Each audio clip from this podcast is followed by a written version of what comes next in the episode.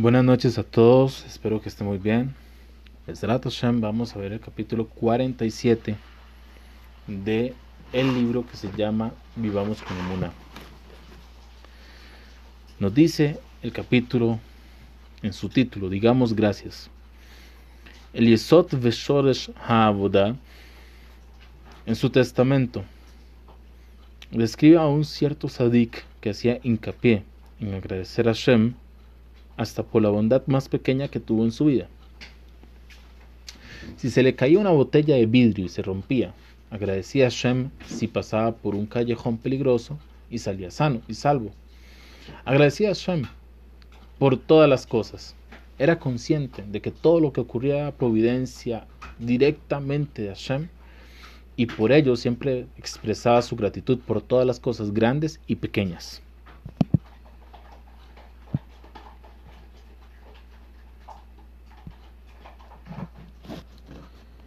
El José de Lublin dijo que el cielo se le había mostrado cuán importante y valiosa es esta cualidad de poder agradecer a Hashem por todo lo bueno que recibimos en la vida.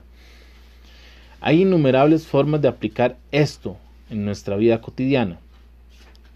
Si se nos olvida poner el despertador, pero de todos modos logramos levantarnos a tiempo para llegar al trabajo, debemos agradecer a Hashem. Si llegamos tarde al andén, pero de alguna forma logramos subir al tren, debemos de agradecer a Hashem. Si un empresario recibe un pedido grande de un cliente, debe agradecer a Hashem. Al agradecer a Hashem reconocemos que Él lleva totalmente las riendas del mundo y de nuestra vida. Repito este concepto, al agradecer a Hashem reconocemos que Él lleva totalmente las riendas del mundo y de nuestra vida pues lo dejo más claro, si no le agradecemos a Hashem por todo lo que nos pasa, no hemos llegado a ese nivel de muná en el cual podemos entender que todo, todo, todo lo que hace Hashem en este mundo está dominado por él. El Midrash de Ilim comenta que a quien agradece a Hashem por su buena fortuna se le considera como si hubiera traído un korban toda, una ofrenda de acción de gracias, que atrae sobre él bondades en abundancia el Pele Yoetz, en el Erech Ilul, señala que si vivimos un milagro y cantamos alabanzas a Shem, se nos recompensará con otro milagro. Y Hazal en el Midrash Teilim, Mismor 18, nos enseña a todo el que vive un milagro y canta alabanza, sus pecados seguramente se le serán perdonados. Si este es el pago para quien agradece a Hashem por un gran milagro, solo podemos imaginarnos la clase de recompensa que recibiríamos si hacemos hincapié en expresar nuestro agradecimiento por incluso los milagros más pequeños y aparentemente insignificantes que suceden cada día. El último pasuk de Teilim 156 dice: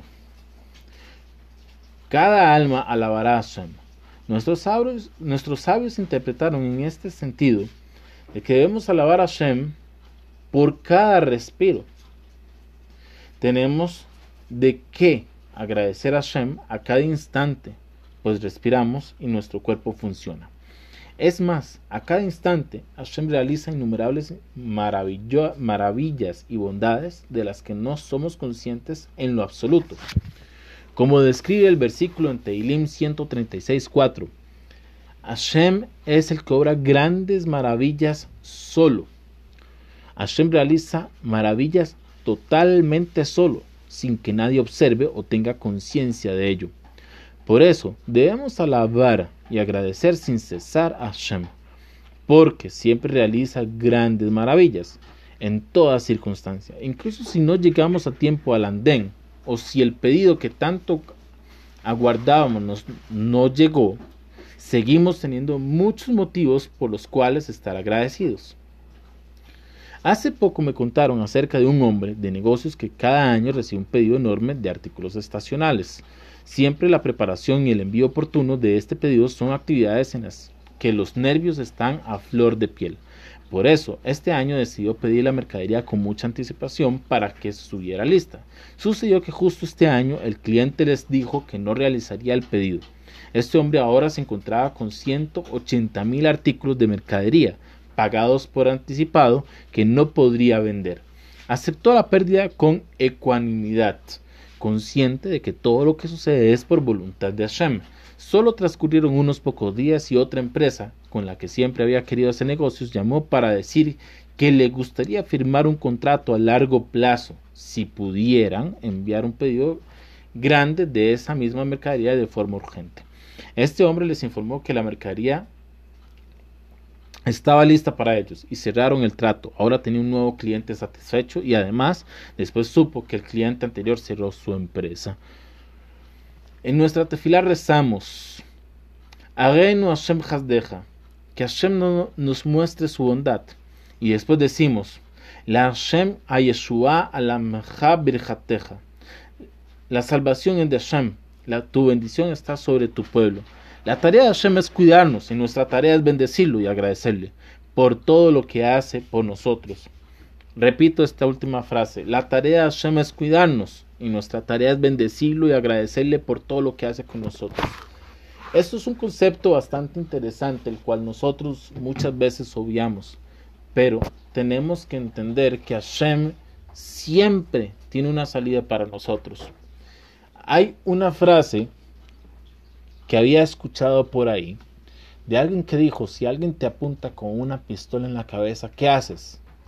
Y entonces le respondieron, pues me rindo dice, no, no te rindes, tienes 146 formas de poderle responder incluso con una pistola en la cabeza.